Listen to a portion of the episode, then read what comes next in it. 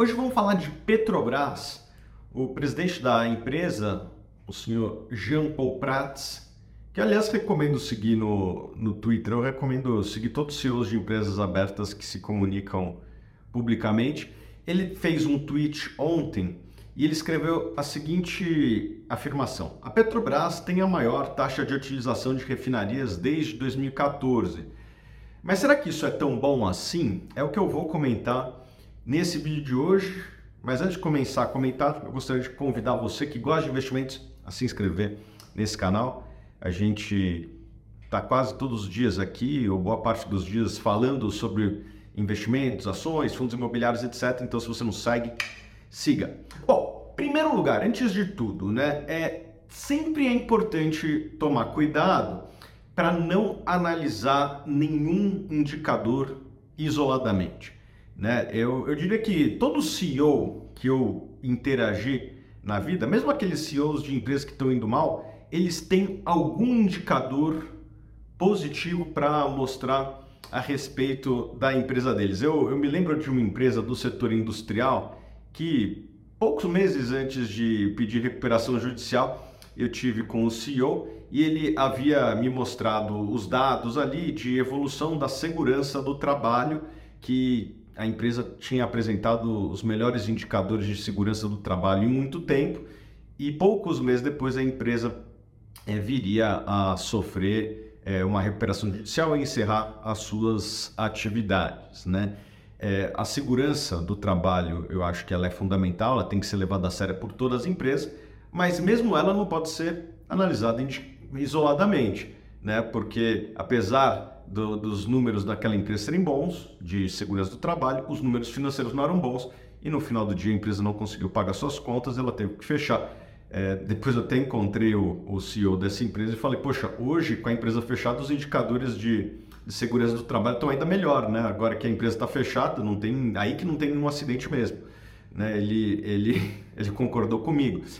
Então, aonde que eu quero chegar? Jamais pegue um indicador e analise é, é, isoladamente, tá bom? Voltando aqui para o caso da Petrobras, este indicador apresentado pelo Jean Paul Prates, ele é um indicador de produção, né, de produção de derivados de petróleo, né, o refino, ele nada mais é do que é, produzir derivados de petróleo, como gasolina, diesel, etc. Né? E o que eu sempre falo, aumentar a produção é fácil, Vender que é difícil, vender com lucro mais ainda. Né? Então, este indicador apresentado pelo, pelo Jean Paul Prats, ele é um indicador de produção. Aumentar a produção é fácil. Ele, ele liga lá para a refinaria e fala, manda produzir mais. Né? E daí a produção aumenta. Vender também é fácil. Né? Basta você botar o preço baixo que você vai vender. O difícil é aumentar a produção, vender e vender com lucro. E aí que é, as coisas se complicam um pouco. Né? Os, os, indicadores de rentabilidade da divisão de refino da Petrobras já no segundo trimestre já não foram tão bons, e é, possivelmente no terceiro trimestre é, vão ser ainda menores. Por quê? Né? A, a, por que, que eu estou falando isso? A Bloomberg fez um levantamento, eu vou pedir para botarem aqui na tela, né? ela fez um levantamento muito interessante da da taxa de utilização das refinarias da Petrobras e da taxa de utilização das refinarias privadas. O que vocês vão ver é que é, a Petrobras ela tem aumentado a produção e as privadas têm é, diminuído a produção. E por que que isso tem é, ocorrido? Né? É, a Petrobras ela fez uma mudança na sua política de derivados de petróleo que não segue vamos dizer assim, tão diretamente a, a, a cotação no mercado internacional. É, e quando o preço do mercado interno se descola de maneira grande do mercado internacional, as empresas de refino privadas, elas falam, pô, é, nesse preço não vale a pena eu vender, vou sair do mercado.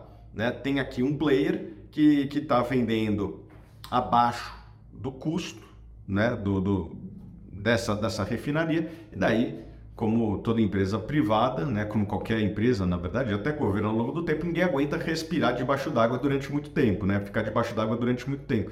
Empresas são assim, elas não conseguem operar no prejuízo. Então, as empresas de refino, quando a Petrobras baixa o preço e elas não conseguem é, acompanhar, elas saem do mercado. Né? A Petrobras, por ter uma área de exploração é, de petróleo, ela consegue, com o lucro dessa unidade, de certa forma, é, subsidiar parte do lucro do lucro econômico da outra atividade, da atividade de refino. Quem tem uma a, somente a, a, a unidade de refino não consegue fazer isso e por isso sai do mercado. E na hora que as empresas privadas saem do mercado, é a Petrobras ela se vê obrigada a aumentar a produção. Então esse indicador é mostrado pelo, pelo presidente da Petrobras, que faz algumas coisas que eu concordo, faz outras coisas que não concordo. Quando ele mostra esse indicador, esse indicador ele é uma consequência das empresas privadas desistirem. Elas falam, nesse preço não vale a pena. Então, é, este indicador, na minha opinião, ele está sendo mostrado de uma maneira não completa eu é, gostaria que, que, como analista aqui, né, como brasileiro no final do dia, é, que ele mostrasse também as margens do refino junto. E daí vocês vão ver provavelmente que as margens caem e a produção está aumentando. Bom, por que, que a Petrobras está fazendo isso? Se ela não faz isso, existe desabastecimento no país. Né? Isso, inclusive, está acontecendo na Argentina, no nosso país vizinho. Né? Eles botaram um preço tão baixo que não vale a pena os players privados é, operarem é, e com isso ocorre desabastecimento. É, a Petrobras está indo para um outro caminho que é ela ter margens é, menores no refino, ainda não são tão menores como eram lá atrás, lá em 2012, 13, 14, quando teve de fato um, um subsídio, mas quando essa política de subsídios ela vai para um extremo, ela começa a colocar no médio e longo prazo o próprio balanço da Petrobras em risco. Não acho que é o caso atual, ainda é, vamos dizer assim, moderado, mas se for feito de uma maneira intensa, pode colocar em risco como já colocou. Né? No passado, a Petrobras ela só não quebrou porque faz, foi salva pelos bancos, principalmente o Banco do Brasil, Caixa e BNDES, é, e por sorte mudou a sua política e daí conseguiu pagar esses empréstimos que essas instituições financeiras deram. Porque se continuasse com a política, talvez não pagasse os bancos e daí criaria um problema ainda maior, que era um problema para o mercado financeiro. Felizmente, ocorreram mudanças na gestão da, da empresa, na verdade, na gestão do país como um todo, no ano de 2016, que levou a empresa para uma política mais racional de preços. Então, seguir, não seguir os preços internacionais tem consequências ou para desabastecimento ou para o balanço da Petrobras ser feito de maneira intensa e durante muito tempo, tá, pessoal? É, eu sei que todo mundo gostaria de gasolina mais barata, na verdade, todo mundo gostaria de todos os produtos e serviços mais baratos, só que tabelamento de preços geralmente tem consequências como desabastecimento no médio e longo prazo, e isso não é diferente no mercado de petróleo. Basta ver o que está na Argentina acontecendo. Se você procurar no Google, até pedir para o editor botar aí as matérias, na Argentina eles seguiram esse caminho e hoje tem, tem, tem desabastecimento, isso é uma coisa normal na vida dos argentinos ali. A gente não quer isso para o nosso país, tá bom? Queria lembrá-los que, para você que acompanhou até o final, a gente preparou um, um desconto, né? A nossa assinatura da Suno, que é a mais popular, a Suno Premium, que todas as carteiras batem o mercado, está disponível aí por 15 dias de trial, né? Para você testar, ver se gosta, por apenas um real, tá bom? Vou botar aqui o link na descrição, tá bom? Beijo grande, a gente se vê nos próximos vídeos.